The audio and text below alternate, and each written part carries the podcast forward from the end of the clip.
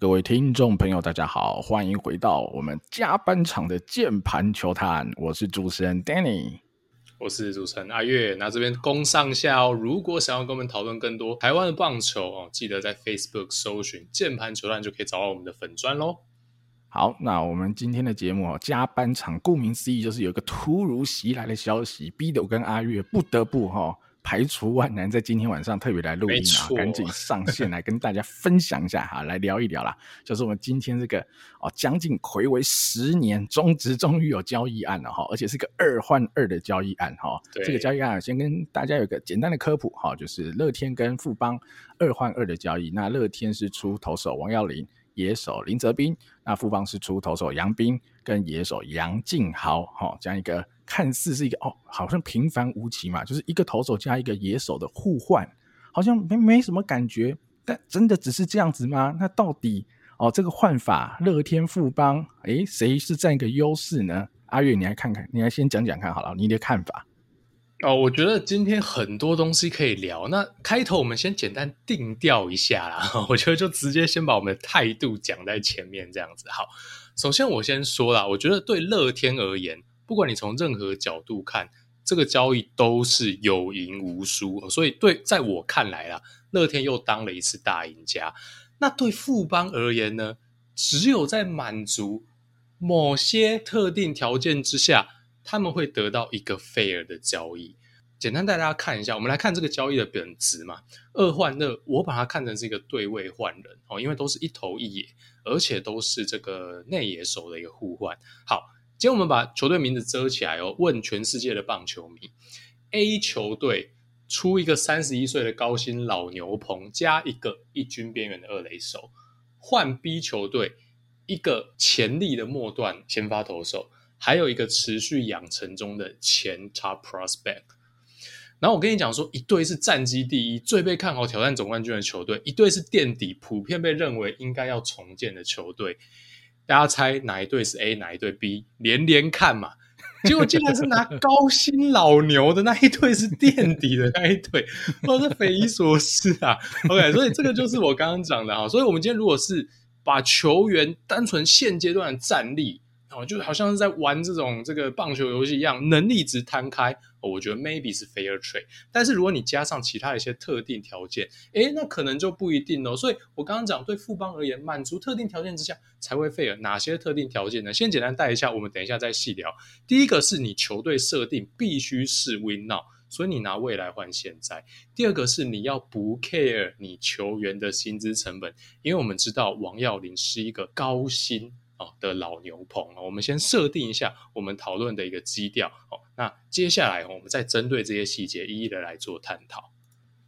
好，我觉得阿月已经先定掉了这两个出发点了，就是我觉得阿月讲的没错哈，我自己也是分我自己然后分大概三个层次来看这个交易。如果你单看哈最短期的，就是现在这四个球员的时机，或者你他生涯累积的战绩，或者你说今年、去年近期的哦表现出来的成绩，看起来。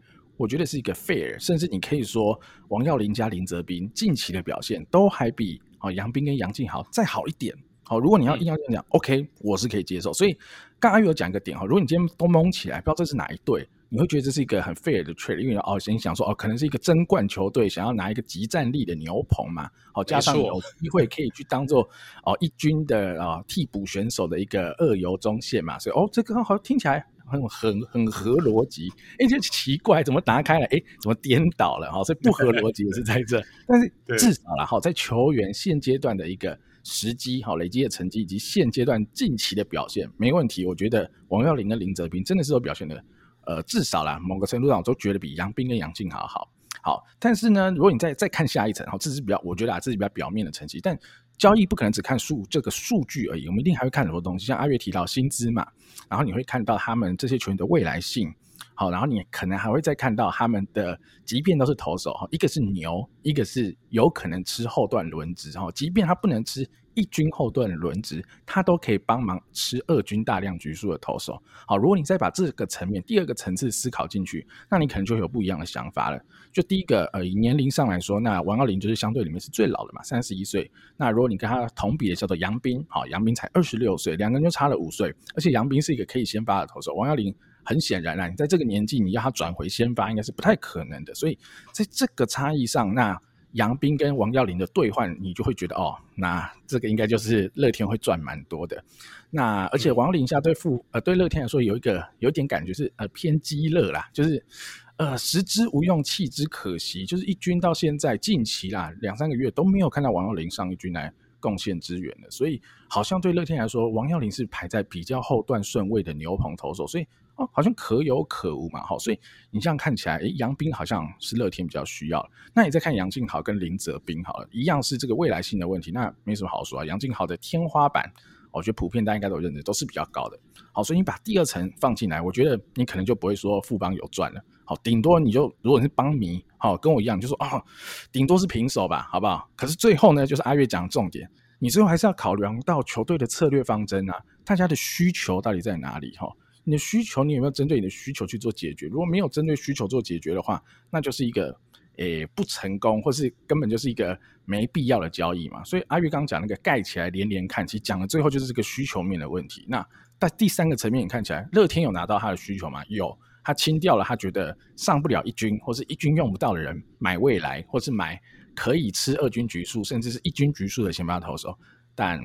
嗯，富邦买到了，就是真的要 win now 哈，就是王耀林要 win now，或者是林泽斌要怎么用，我们大家可以细细讨论啊。但我也很好奇，林泽斌能怎么用？好，好，那大概的哈 whole picture，我们先大概跟大家讲一下我们的思考的方法啦，几个层面来探讨这一个交易案的内容。我们就先从第一个层面好了，哈，就是现在这四位选手的成绩，我们做个简单的讨论。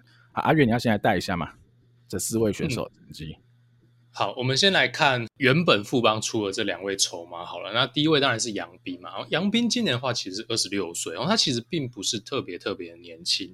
那这几年呢，其实应该被富邦都定位在是一个备位先发的一个角色。这一两年，甚至这两三年，应该都有拿到不少在一军的先发机会，也是有哦，就常诶上来稍微救个火，当先发轮子出问题的时候，那他在二军呢，其实也吃了不少的局数。就以今年来看哦，他二军其实吃了五十三局哦，那二军的场数其实不多，这个局数其实非常的多哦。他缴出一个四点零二的 ERA，其实 OK 啦，OK 哦。那尤其二军的话，我觉得呃，像你 DJ 小联盟，或者是说你中职二军的话，我觉得。呃，投手 ERA 并不是这么这么的 fair 啦，但大家可以稍微感受一下这个杨斌的成绩哦。那他在一军的话，他其实生涯的这个成绩可能并不是特别特别的好看哦。那 ERA 大概是六左右哦。不过呃，我们都认为他是一个其实还有一点潜力可以开发。如果真的给他够多的机会，往先发投手这条路养成的话，我觉得他扛下一个五号轮值是有这样的一个潜力在的。那杨敬豪今年二十四岁，那杨敬豪应该大家蛮熟悉啦。当年哦，当年的这个一指大物嘛，哈，但是一直一直养不起来。那养着养着呢，他也二十四岁了。那他在一军其实说真的也没有拿到太多的机会哦，其实还不满两百个打席。哦，那三围就打一个二二二，OPS 大概点五五九左右的成绩。哦，那你说富邦辜负了他吗？嗯，其实也还好，因为他二军说真的，到现在也真的没有缴出一个很长期，呃，可以证明自己在二军这个联盟是维持水准的稳定的一个成绩，甚至他今年在二军反而是倒过来被杀哦，所以已经快要有点逼近那个养坏的边界。但是他毕竟二十四岁啦，因为当初就是高组选进来的，二十四岁，你说纯论这个年纪非常老吗？我觉得是还好，那他现在可能就已经掉出我们所谓的前段顶级新秀的行列了，因为后面江山代有才人出嘛，哦，这个学弟越来越厉害哦。但是你说他有没有 upside 在那边？他有没有想象空间？诶，其实还是有的啦。我认为哦，因为呃，其实不管是台湾，不管是美国也好哦，就各国职棒哦，这种大器晚成或是前塔 prospect 到了可能二十六到二十八岁这个区间。诶，破茧而出，我想这样的一个例子其实非常非常的多哦。这大概是杨敬豪。那我们来看一下，就是乐天这边好了。王耀林大家应该也非常熟悉嘛，哈，这个旅美回归到台湾，也缴出了很多的代表作。我觉得他绝对是一个成功的一个牛棚投手哦。那他生涯呢，呃，看起来的生涯成绩可能还好。但其实他经历了一些就是冰冰冰冰的年代啊，所以我觉得有一点点非战之罪啊。我觉得他在身体健康且这个联盟的投打不要太失衡的状况之下，他绝对是一个好用的牛棚。但就像刚刚 Danny 讲的，今年哦，这个拉米狗战力各种到位的情况之下。哦，那胜利组也有很多的年轻小将冒出来哦，包括像是邱俊威等等。现在看起来真的就是没有他的位置，因为毕竟球员的格子是有限的嘛。哦，所以对乐天而言，可能真的用不到王耀林这位球员。但是他油箱里面还有没有油呢？三十一岁，我想他可能还有三至五年哦，可以担任牛棚非常重要的角色，这样的价值哦。所以我觉得他确实是一个可以当做交易筹码的一个好人选。好，那在我们讲到林哲斌哦，好，林哲斌的话，我自己对他的定义，然后比较是一个一军边缘哦，或是一点五军的一个球员。那我不会觉得说他有太多的天花板或是 upside，但是他能不能在一军呃担当一个轮替的位置呢？我觉得没有问题，只是他应该不会是一个 everyday player。哦，那他的呃这样的一个评价哪里来的呢？其实他二军。的生涯，我想打的是非常非常不错。啊今年二军打的有点退步，但是我们知道这个有点是球的因素嘛。今年是死球，哇，他二军生涯其实也不少了，接近五百个打席，他打出了一个破点八的 OPS 嘛。那他是可以守二垒哦，但是他的守备评价呢？哦，这个就呃比较众说纷纭一点哦。那所以这大概是这四位球员的简单的简介，跟各位参考。好，那我来补充一下，其实阿月已经讲得很清楚嘛，所以如果我们简言之嘛，好，简言之的话就是这四个人里，现在马上有在一军贡献的可能的其实是王耀林啊，老实说是王耀林。虽然你说杨斌好像哦，最近今天就看到曾总说，有没有可能周末先发就是杨斌啊，或者什么的？我觉得那个除非是真的是很捉襟见肘啦，不然以杨斌今年在二军的成绩，我觉得可能还是要再调整一下，再来一军丢会好一点啊。那你说王耀林其实今年在一军、二军投的都不错哦，说真的都不错，所以他是真的没位置在乐天目前的这个投手阵，尤其铁牛棚的情况下。啊，王跃霖就比较可惜，他没位置，那所以他会被丢出来做交易的筹码。那就富邦如果有这么需要一个即战力牛棚哈，那当然拿王跃霖是 OK 的啦。但我再从头说来，杨斌好了哈，杨斌其实我对他的期待有点像是哈，比如说同一狮的姚杰宏这样子的概念，嗯，就是他可以大量的吃二军的先发投手的局数，然后一军有需要的时候，他可以上来丢。他有没有办法每一场都丢得好？你可能没办法要求，或是太过期待他可以是那个哦一，就比如一年哦有三分之二甚甚至四分之三的时间都站在轮子里一军的投手比较难，但是你偶尔需要他来挡一下，挡个一个月，挡个几次的轮值先发，他可能有几场好的表现，几场投得不好，我觉得那也 OK。以杨斌当初被选进来的轮次。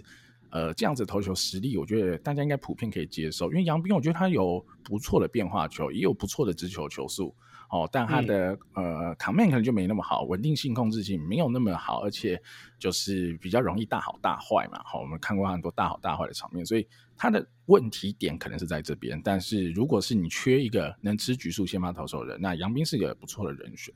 那杨敬豪，我也补充一下哈，杨敬豪的话，呃，天花板高不高？我觉得大家。呃，可能这个东西说真的是很直化的东西哈，因为你你看嘛，刚阿月讲了很多是很量化的，比如说他生涯的打击成绩啊，或或者说他今年的打击成绩，其实一个很量化的数据。他今年二军打个二二二就是烂，对，没错就是烂。所以如果你用账面的成绩比，他完全不能跟林泽斌比。但你如果说比到天花板，好，天花板我觉得有几个层面让大家参考。第一个就是选秀的轮次顺位嘛，这一定没问题，他当初就是第一轮的。选秀进来，林哲斌是第三轮嘛，没记错哈，所以呃，除非你要硬说啊，硬说杨杨敬豪当初是一个好放枪的选秀，第一轮不该选，但我觉得我自己觉得不是啦，因为当初大家的球评球探哦众家的看法，杨敬豪绝对就是有挑战第一轮实力的呃高中生中线野手啦，所以我觉得。对于天花板这点，从选秀来看，哈，杨敬豪天花板是高一些的。那第二个点呢，就是我觉得可以从一些高光时刻看，哈，因为你说杨敬豪成绩这样子，哈，一个平均数你看起来很差，但是呢，杨敬豪比如像去年，我印象很深刻，好几场比赛在最后季末的时候，哈，洪总把他叫上一军用的时候，不管是打击，不管是守备，都有让我印象深刻的高光时刻，因为那个东西你看到，你就会觉得，哇。他可以做到这个东西，他的防守范围，比如他去追那种，呃边线界外球的速度判断，然后他虽然说拿了，你看阿月刚刚讲他。呃，从呃一七年选进来嘛，所以等于是一八年才是完整的赛季，只打了一百八十个一军的 PA，他年年都可以打全垒打。好，在这么有限的打席数里，他年年都可以打全垒打，今年还没打，所以看到乐天会不会打？所以他其实你说，诶，他是有高光的。你看他二军打很烂，一军叫上来，平均一年打个四十个打席或四十多个打席，他就打得出全垒打。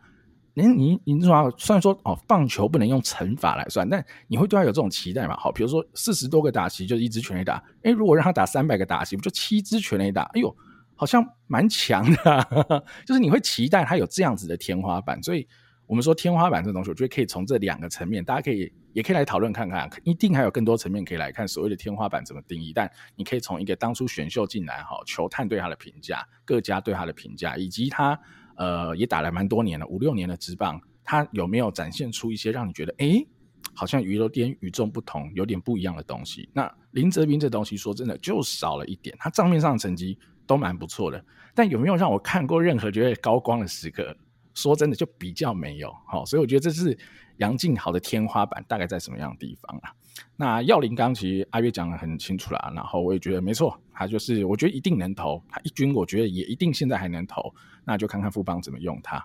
那林哲斌的话，我自己的定位就觉得林哲斌很尴尬，因为乐天会把林哲斌丢出来换杨静豪，很大的程度一定是觉得他们的评估里啊，林哲斌是没有办法当一个 everyday player 的选手嘛。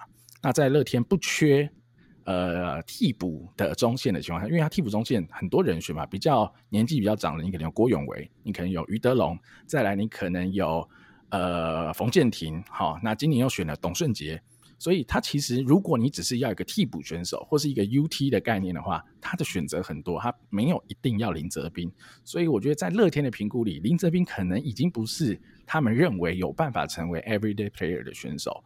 那在这样情况之下，你说杨静豪现在也打很烂，也不是对。可是杨静豪的天花板，让他至少还有一点点的可能成为那样子的 everyday player 选手。所以对乐天来说，OK 啊，反正我就换一下，有成功就有成功嘛，没成功对他而言不亏。我觉得对他而言是不亏。所以如果你要我看好，把这些年纪、未来性的东西哈，再跟现有的成绩一起来参考，就会蛮有趣的啦。就是杨斌是有点。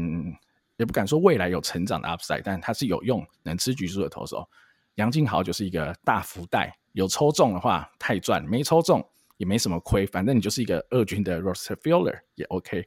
王耀林对富邦来说 OK，你现在马上能用哦，或者是我们直接讲，比如说到时候真的呃呃新洋投、先发的洋投或新的洋打哈、哦，富邦用上了，那富兰哥应该就要回家了。哎，王耀林可能就补上富兰哥的位置了，那也 OK。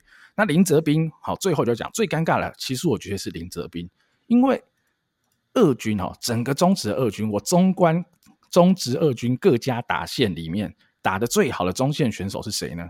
就是富邦的胡冠宇啦。胡冠宇现在 OPS 在二军打了点八二一，哎，是一个在今年是一个死球年啊，二军也是用死球在打年代，点妈蛮强的，而且他是个中线选手，甚至他很常守游击哦，他可以说是个游击手的情况下。复方不用胡冠宇啊，那就代表 林泽斌今年在二军打什么？他他二军打，但也不差，但才点六八四的 OPS。那你说守备呢？我是完全不觉得林泽斌会守得赢胡冠宇了，因为呃胡冠宇的游击一定守得比林泽斌好。那在这个情况来看，我就很好奇啦。所以林哲斌对于富邦来说要怎么用？他是个一二军边缘的选手，就像阿月讲，但是你连胡冠宇都不用。那你林哲斌到底要怎么用？然后你要对他的想法是什么？尤其是今年富邦又选了三个游击手，哦，在选了三个游击手的情况下，林哲斌大几率就还是会被定位在二垒手。那你会面对到的是阿唐，哦，或是胡冠宇，你也可以守二垒，或是新选进来这三个游击手，好，也有可能有人可以去守二垒。你面对这么多的挑战，那哦，林哲斌要怎么定位？我自己就觉得这就更模糊了。好，如果林哲斌进来也是个 roster filler 在二军，那这样子的交易就很亏了，因为等于是换两个 roster filler，但是你把有天花板的换给人了，自己换来一个天花板比较不高的，那就亏了啦。好、哦，阿月你要补充了吗？对啊，因为其实刚刚 Danny 已经到了球队需求的层面，然后其实我觉得最尴尬的是这样子啊，就是我们刚刚已经有大概聊过，就是呃连连看的问题嘛，就这两队好像 那个跟我们传统上交易的认知那种球队的定位定位有点相反。不过这也是我们这几集一而再再而三的，我们讲到乐天，呃，不是讲到富邦都一定会提到的问题嘛？哦，就是富邦现在就是要 win now，你可以从他的排兵布阵、寻找洋将，哦，各种方面都推测出来。但是这个交易一出炉，盖棺论定了，哦，完全没有任何争议，他们就是要 win now。可能如果如果在今天之前那个几率是八成五的话。哦，现在就是九十九点九九九九九，没有任何可能盖棺论定，然后就是这样子。好，那呃，这个那那这个，我就我觉得不不多花篇幅来讲为什么你该重建，我是讲到烂了，大家自己去想。好，我我我们今天丢另外一个角度来看啊，假设你真的是要 win now 好了，我们从另外一个角度来看这交易。好，我先认同富邦高层对球队的这一个目标设定。OK，你要 win now。你没有更好的人可以换吗？这就是刚刚 Danny 讲的，你不觉得林哲斌有点急了吗？好，因为你说王正堂不是未来，我接受且认同，但是林哲斌真的会显著打得比王正堂好，而且守备方面等等综合比王正堂还稳定吗？我真的不觉得欸，或我至少不觉得在。王耀林衰退前这件事情有 对有有很大程度，就是说，哎，林哲斌就一定是在一军比较好用的球员哦。所以，我们今天如果是真的看很 short term 哦，今年好了，我们就看今年哦。你有王胜伟嘛？尤其妥妥的胜伟哥，你只剩下二垒用得到林哲斌哦，但是你又有阿唐跟林哲斌，哎，我真的觉得还两个真的还蛮像的，我觉得差不多的贡献。然后再来是呃王跃霖然后。我觉得有点风险，虽然说我相信他在一军是没有什么太大的问题的，但是今天如果你的那个战略上的设计是要拿一个牛的话，我觉得乐天难道没有比王耀林更值得拿的牛吗？哦，那当然有可能是乐天别人都不愿意换，但是我觉得这绝对要 counter offer 回去的啊！你怎么会想要拿王耀林？而且王耀林又贵嘛，好，所以这个就其实又回到另外一个议题啊，就是说，嗯。我常常在讲啊，就是台湾职棒在商业模式上一个比较怪的现况，就是啊，也不是说怪啦，应该说好，就是我们的文化嘛，哦，大企业进来玩嘛，所以职棒球队对他们来讲，大家很喜欢讲啊，广告效果，它是一个活看板，所以职棒球队是一个预算消耗的单位，哦，它不是要赚钱的单位，它不是一个 business 的单位，OK，所以它消耗的是预算，他们看的是预算表。哦，他们不是损益表，他这个这个这个单位不用赚钱的，所以我只要预算还没消耗完，这支球队哦，我一年烧两亿，我一年烧三亿，fine，那个就是 budget。哦，所以 budget 跟损益是非常不同的概念。那今天呢，啊，如果说是在国外职业运动的一个角度来看的话，甚至可能很多人会把王耀林视为负资产。哦，为什么他是负资产？不是说王耀林是个不好的球员，他是个好球员。但是因为他的身价偏贵哦，他今年的月薪虽然去年有被大幅的减薪啦，哦，但是还是四十万哦，三十九万四十万这个水准，哦，那明显的在今年一军乐天的阵容用不到他，所以其实对球团而言，他今年来讲甚至可以算是个负资产。意思就是说，如果今天是大联盟这样的相同的 case 哦，如果有人要免费拿走哦，这个球队甚至可能很开心哦，就拿去吧。哦，我省了一笔薪资，哦，反正我也用不到这位球员，可能会是这样的思维，哦，所以他可能就会把他 DFA，right，然后看有没有被捡，然后捡走 等等的这样的状况。结果呢，竟然他还可以拿来交易筹码，捞到 OK 还不错的回报，对吧？一个相对年轻很多，有先发潜力哦，再怎么样也是一个长中继的人选。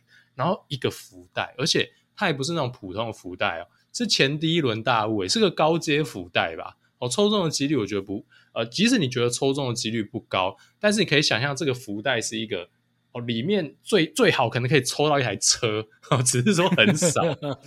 那他那个对吧？他那个回报最好的那个头奖的程度是高的哦，所以我所以这这就是我一开始讲的，我觉得对乐天来讲真的是有赢无输，因为他真的完全没有损失嘛。哦，那他拿出林哲斌。呃，林哲斌很明显不会是未来接班中线的人选，因为他们有林承飞加马杰森哦，这两个年轻到不行哦，应该就是可以顺利接班上去的人选。好，那今天乐天拿杨敬豪，其实说真的，你福袋没抽中又怎么样呢？就像刚刚 Danny 讲的，福袋没抽中，他就留下来当一个内野替补工具人的角色。杨敬豪当工具人会比林哲斌当的差吗？应该是当的比他好吧。哦，所以他大不了就留下来当工具人，就可能变成一个呃类似德隆这样的一个角色嘛。好，反正德隆打击也半死不活的，杨靖尧再怎么样也就是那样。好，那当然杨靖尧游击手的有没有德隆好，我不确定啊，但是他应该也是可以负担这样的多所谓的条件。哦，所以我真的觉得站在乐天真的是血赚啊，我自己真的觉得是血赚。哦，那呃，所以马上就翻了一下说。是谁提的交易？哦，有新闻说是乐天提的交易哦，我觉得太合理了，好像是富邦提的，好 不然我就真的是 keep keep 一名啊。那对富邦来讲的话，就我刚刚讲到了嘛，我先给富邦一个 credit，就是说，我觉得他们呃，好，姑且不论是谁提的，我觉得他们拿出来的交易筹码是正确的哦哦，因为我们讲杨斌。呃，任何的本土有潜力先发或者有机会站后段轮子的人，我想这个价值都会是高的。好，那我们之前的 review 富邦的阵容没有提到了吗？富邦其实不缺这一种本土有先发机会这样子轮值的边缘人，所以你拿杨斌出来换，其实相对来讲是你拿得出手，呃，市场上会认为有价值，且你损失的不会太痛。好，所以拿杨斌当富邦交易筹码，我觉得是很合理的哦。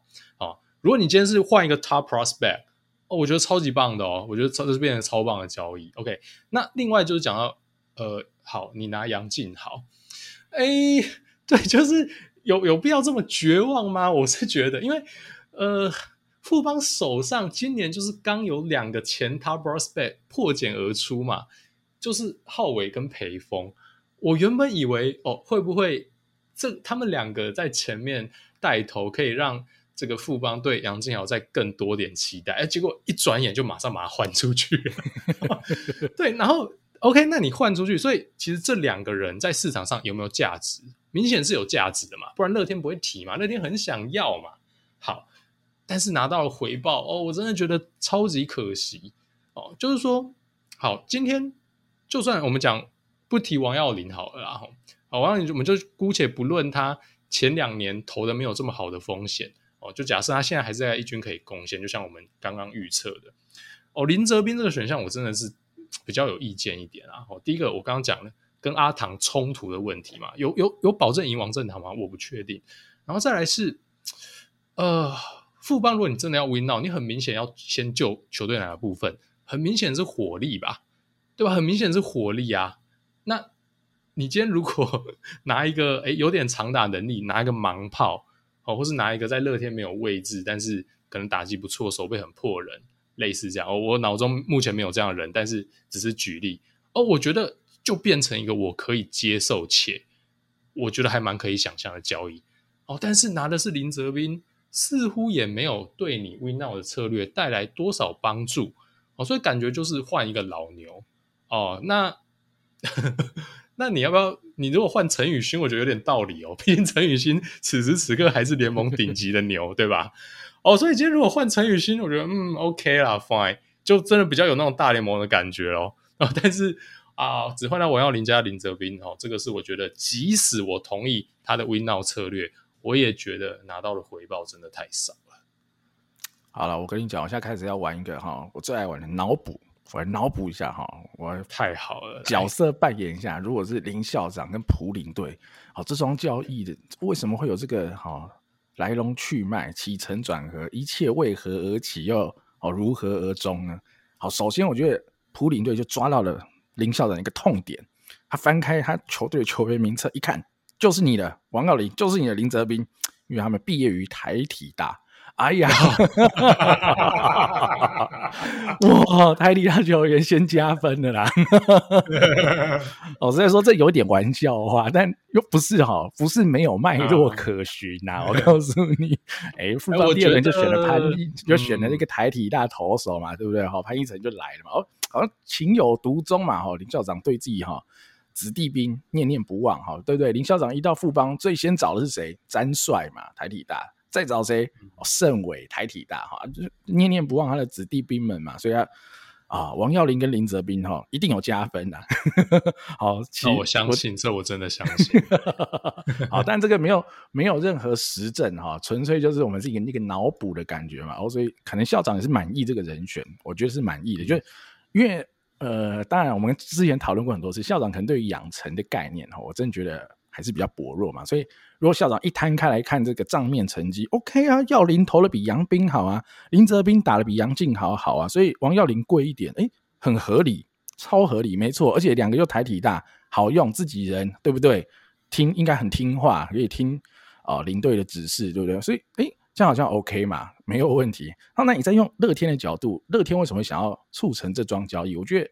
我在看这件事啊，我觉得很明确是在清预算呐，哈，因为明年假设哈，或者说今年底啊，不幸的哦，我们的大王柏融即将要回台哦，那王柏融的薪资，我相信啊，明年绝对，即便他现在在 日职已经打得很烂，你也不会期待他回来拿什么十八万、二十万嘛，绝对是好，少说也是五六十万、八十万、一百，我不知道哈，但总之不会是十万、二十万的这种水准嘛，所以那如果就像阿月讲的，到底？哦，富邦假设是一个哈，只看预算表哈，还没有在管损益。但乐天有没有？我是觉得一定有啦，我是觉得一定有，啊、因为乐天没错，对嘛哈，乐天就对啊，做做商城的，又不是在开银行的，对不对？还要靠星光人寿、星光银行赞助哦，所以说不是开银行的，没有办法那么任性。我们还是要以哦损益为第一目标嘛，我们就是一个哦独立的。啊，要能够自己能生存下去的一个 business unit 嘛，对不对？好，我们不能这样任性的花钱。所以，呃，如果这个哈如新闻所说是真的，就是乐天主动提出这交易，那代表我相信啊，王耀林一定是乐天主动提出来的人。那很明显就是王耀林第一个薪资高嘛，第二个他现在在牛棚投手群里有点鸡肋，第三个他不年轻的哈。我我看有些球迷说三十一岁不会很老啊什么的，对，我可以接受他不叫很老。但绝对不年轻的哈！如果你要分老中青三代，他绝对是中的最末最末期了哈！如果你硬要讲他不老的话，哦，嗯、但中职现在还剩几个很老的牛棚投手，还真的也没剩几个了啦。所以，呃，还能投几年，就像阿月讲，maybe 三五年的高光吧。哈，所以，呃，王耀林，我觉得一定是乐天想要割舍的人。那林哲斌就是配菜一起出去，反正诶，台体大，台体大，诶，刚好就一起可以一起出去，而且。呃，就像我刚刚讲，如果以乐天的角度来看，他觉得林哲斌的天花板就是没有办法当成一个 everyday player 的话，那趁他现在打得不错，年纪又不大，好又有台体大 buff 的情况之下，他就会成为哈想要交易王王耀林出去最好的一个配菜。好，所以我认知的主菜配菜，好在乐天的角度，应该是先从这里开始出发。啊，校长的角度当然是 OK 啊，那。就是换什么的问题而已嘛。那就像阿月讲的，以校长的角度，他觉得王耀林跟林哲斌都不错，然后杨斌跟杨敬豪都是他割舍起来比较无感的选手。好，就是刚刚也讲，就富邦能投先发的蛮多的啊，子强、李子强可以投啊，对不对？你这些后段，你说陈宏文最近也在投二军啊，甚至你说啊范玉宇也可以投啊，很多人可以投啊，好，对不对？所以杨斌相较起来就没有那么重要哈，所以割掉。没比较不痛，所以可以割啊。杨敬豪就更不痛，因为他现在打太烂了。如果你一个富邦哦经营层的角度我说，好，我已经养杨敬豪养了五六年都养不出来，哦算了，那就给别人养吧。反正在我这也是个负资产嘛。就以阿月刚这种资产的角度来看，也是杨敬豪对于富邦的养成来说，可能已经是没救了。那乐天想救就看嘛。所以呃，在校长的角度，这两个人都可以割舍啊。在乐天的角度，他有完成他想要做的事，而且。不止完成他想做的事，把这预算清掉以外，他还拿到了哦，可以吃至少保底，我说保底哦，吃二军局数的一个投手，跟至少是一个二军的内野中线 roster fielder，而且这个 roster fielder 是有天花板的 roster fielder，他如果不小心打出来的话，就是血赚。好，所以我觉得呃，Echo Back 最早最早阿月刚讲，就是他认为这个交易是乐天。稳，呃，至少是绝对不赔，好，只可能赚，只是赚多赚少的问题。我觉得阿月应该是建立在这样子的基础上，哈，来看这桩交易。嗯，确实没错啦。哦，我觉得你那个台，因为台体这件事情，其实乡民有在讨论的啦。好，那我觉得你说这个是巧合，我我真的觉得牵强，我觉得绝对是有关系啦。哈，好啦，那我觉得没关系，就你说，我也不吐槽这件事情啊，因为。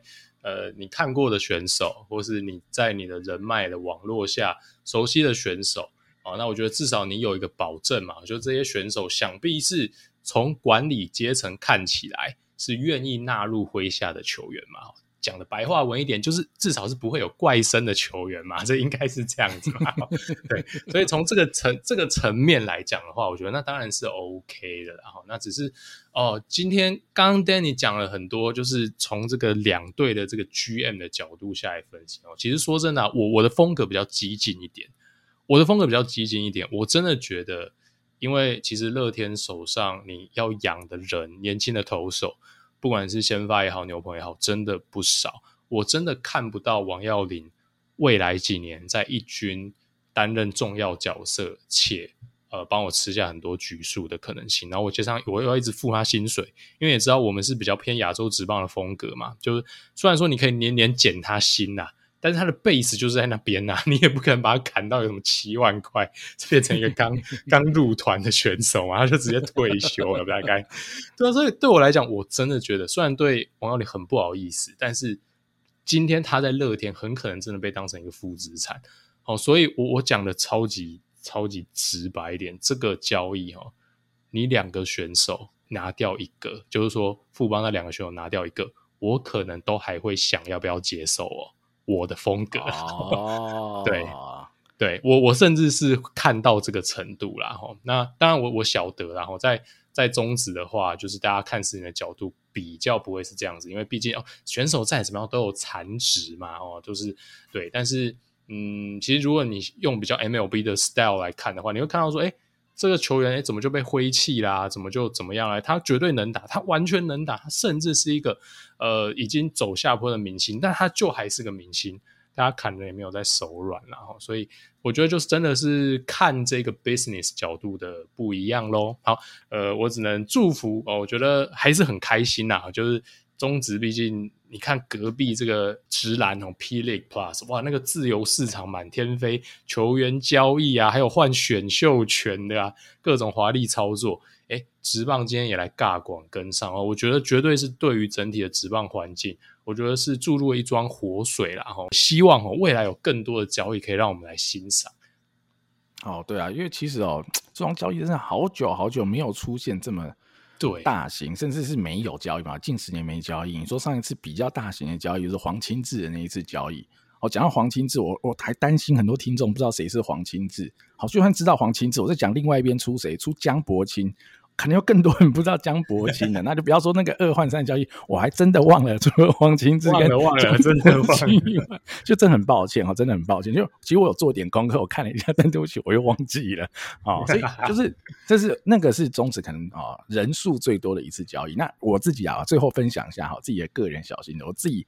印象最深的一次交易，绝对就是吕明赐去换林义珍跟陈彦辰啊！哦，OK OK OK，哦，嗯、这个东西啊，就是呃，当然那个有一个很源远流长的这个历史脉络跟原因哈。有兴趣的观众，我可以推荐一下大家，就是去听一下哦，台北市立棒球场哈，曾公跟哦梁公斌两位哈元老级的哦非常厉害的棒球人。然后那一集我记得是他们专访红领队啊，红瑞和领队的时候，就有聊到。这一个换人的一些啊脉络啊，跟一些原因啊，但啊那件事就是因为我是哦老龙迷嘛，好，所以那时候我还太小太小了，我还没有那种感觉，我是事后才有一个感觉，因为我事后说我职棒五年开始看棒球嘛，那时候就已经被兄弟三连霸，所以 那时候 那时候换人我耿耿于怀啊，因为那时候吕明志你说打很烂，但没有很烂，那就是名气胜过。打出来的成绩嘛，林义珍跟陈彦辰哦，陈彦辰虽然说是比较不起眼的球员，但他有一定的中长程能力，打个六棒蛮好用啊。林义珍就不用说了嘛，开路先锋，对不对？盗垒王，各种的人气球星，那 就是这样了。哈，所以以前是诶、欸，还有一些这种交易嘛，大家会瞧嘛，因为以前比较爱瞧来瞧去，你要瞧这个选手，我要瞧那个选手哦，比较有趣一点。那中职已经很久没有这么有趣，那我觉得这个是一个。很好的开始哈，就是我希望啊哈，我跟阿月一样，希望未来能有更多的交易，尤其是阿月刚刚提到，有选秀权的交易，我非常期待有任何选秀权的交易，对。因为选秀圈的交易，你就会有更多的 strategy 在里面，因为就代表了你要跟你的球探部有很密切的配合。这个顺位，你球探部要去评估，你可能会选到谁，有多大几率选得到，是不是你的需求？那你才会认为这一个签对你的价值高还是低哦，等等的，那就不是只是像我们看两个人换两个人这么简单。那讨论的东西就复杂的多了哦，那个就会是选钱就很有趣，然后那个选秀的钱用完以后又更有趣，又可以再讨论一波到底赚还是赔啦。好，就是这样啦。那今天我觉得很开心，有这个加班的机会啦，跟大家聊聊这个二换二的选秀哈。但我最后做一个我自己的总结啦。虽然我跟阿月应该都是觉得乐天哦，最少是小赢啊，哈，然后。有可能是海捞一笔啊，但是这种东西不打不知道哈，搞不好林哲斌怪博士改造以后就变成二垒的 everyday player，那杨敬豪就一样烂，二军二二二也都有可能哈，不好说，因为呃我们也没有办法就近观察到选手的一举一动了哈，所以搞不好富邦看到了杨子呃林哲斌的一些东西哈，然后乐天看走眼的杨靖豪一些东西都有可能哦，所以不到最后关头哈，大家就不要。太难过，尤其是邦迷了哈，因为我怕邦迷听完这这集以后就开始又哦又好难过，真的不需要哈，继续加油，下半季还有机会，至少下半季冠军没有到绝望的时刻啊。那今天我们的加班场的节目就到此告一段落啦，感谢大家的收听，我是主持人 Danny，我是主持人阿月，我们下期再见喽，拜拜，拜拜。